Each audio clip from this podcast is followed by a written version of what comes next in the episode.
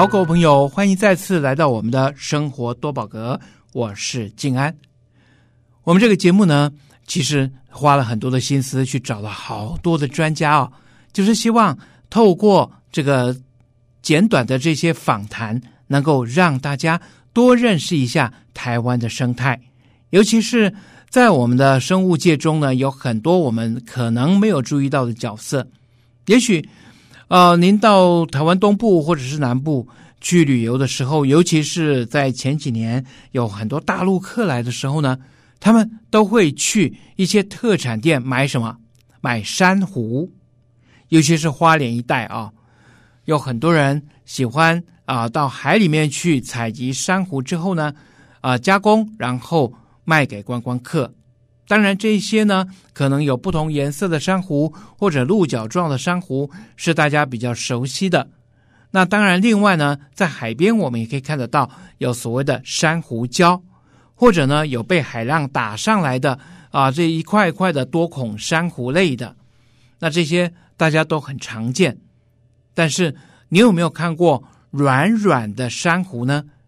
一坨一坨的，就像手指头一样，在水里面呢。会随着海流飘飘飘，会稍微移动移动的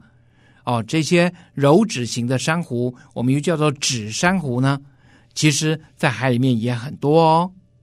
那么，我们刚才讲到了珊瑚礁，还记不记得我们之前曾经也有请过专家跟您谈到的所谓的生物礁？生物礁呢，除了我们现在大家很关心的藻礁之外，世界上最多的应该算是由珊瑚造礁了。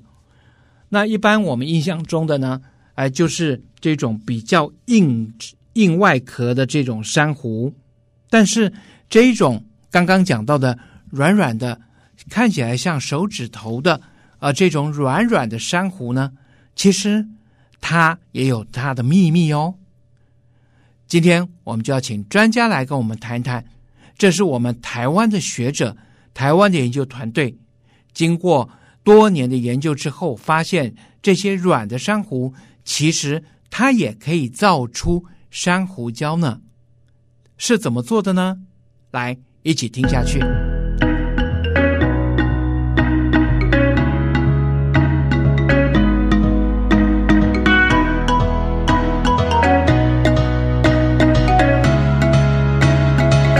一般人所熟知的造礁珊瑚呢，是泛指一群大概有几百种能够堆积大量碳体积碳酸钙的外骨骼的这些珊瑚啊，比如说像六放珊瑚啊、水螅珊瑚等等。那么像这种软珊瑚，我们刚刚讲的柔脂珊瑚啊这一类呢，人如其名，它的肉质的群体内呢，却是包含着许多细细小小的骨针。那么这些骨针有什么用处呢？除了可以支撑它整个肉形的这个形体之外，更能够呢啊，让如果有别的生物想要来吃它的时候，觉得哇，好难吃哦，里面这么多细细的刺啊！就像我们吃鱼的时候，如果鱼有小小的刺，就觉得好麻烦哦。有的干脆就不吃它了。所以这些的柔脂珊瑚里面，它就有细细的骨针。而这些的骨针呢，是属于游离状散放在里面的。但是您知道吗？当这些珊瑚它死了之后，这些骨针堆积下来，居然也能够成为珊瑚礁呢！哇，真是众志成城啊！好，我们现在就来请国立自然科学博物馆的黄兴卓博士，他来跟我们谈谈，在台大的郑明修博士的团队。他们是怎么样发现了这些的柔脂珊瑚，这些软珊瑚，它也能够造成珊瑚礁呢？这其中的发现的故事是非常有趣的一个过程。那么黄兴卓博士他也是团队之一哦。我们现在请他来谈一谈，他们当初是怎么样发现这个，而如何面对全世界其他科学家的质疑，如何证明软珊瑚也有硬骨气呢。这种脂型的软珊瑚，哈，它是在台湾还有世界上热带很多海洋地方都很常见的一种，啊，我们讲叫做肉质的软珊瑚。好，你在海里面看起来就像是一大颗一个包包青菜，这样是在在海里面，然后它是软的，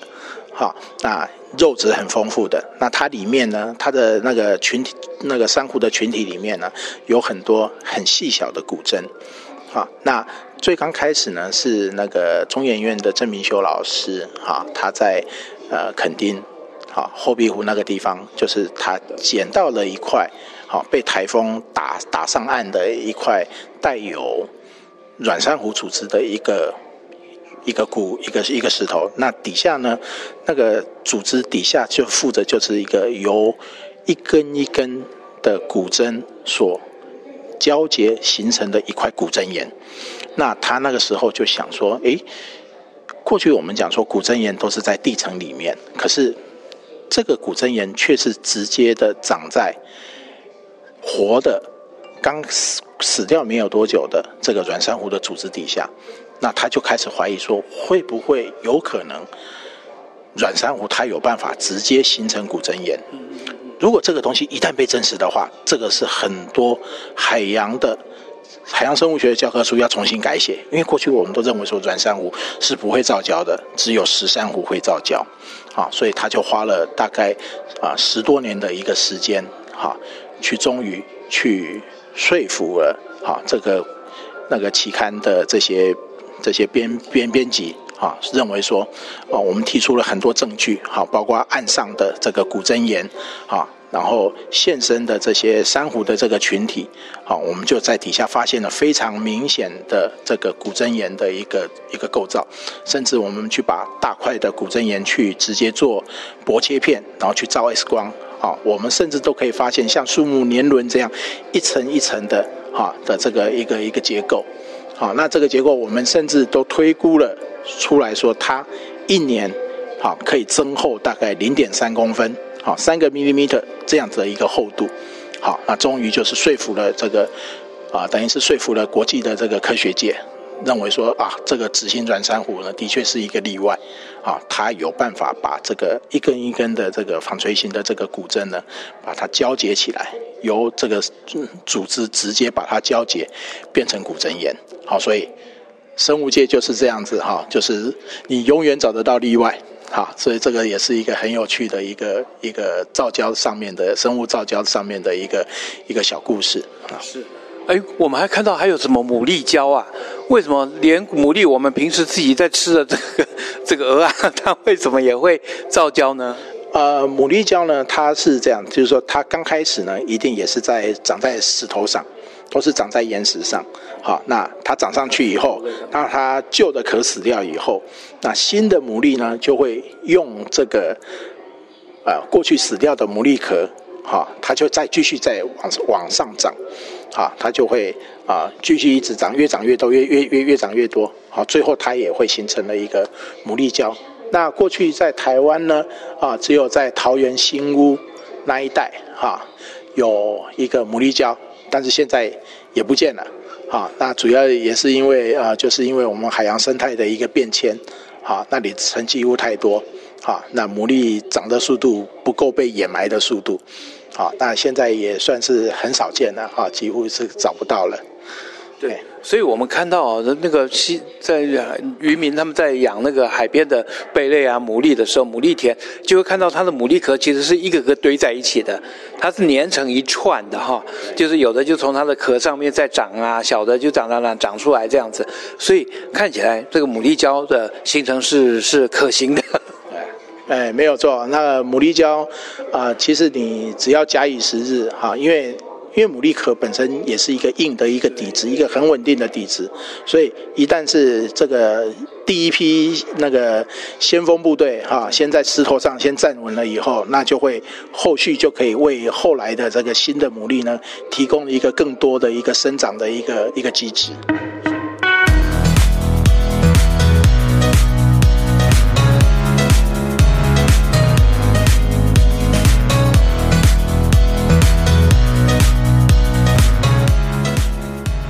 听完这段故事呢，是不是觉得很有意思呢？哦，郑明修博士的团队哈、包括了黄兴卓博士，他们这些人呢，啊，经过了多年的努力，终于证明了，同时也打开了我们人类的眼界。有的时候，你看到似乎不起眼的一些小地方、一些生物，它经过了多年的堆积，它还是能够改变地形地貌的呢。同时，它也改变了整个生态的环境。有人说，地球的环境不断的在变动，但是我们现在所担心的，却是人类在短短的几十年内，很可能把整个环境都改变了。我们当然不讲是不是破坏，但是起码这种改变对我们来说是一种必须要重新适应，甚至呢，我们必须要来严肃面对的一个话题。所以，各位朋友，让我们一起多关心一下生物中美好的故事，同时也一起关心我们的生态环境吧。生活多宝格。希望能够提供给您更多的科普知识，让我们一起关心我们四周的环境。那么，这个节目呢，需要大家的支持，所以各位朋友，您听到这个节目的时候呢，希望您能够将我们加入关注的名单，同时给我们点点击以后呢，给我们一点肯定，这样子我们就有更多的经验、更多的鼓励、更高的士气。再继续找这些专家来访谈，也让更多人能够多认识我们美好的地球、美丽的台湾哦。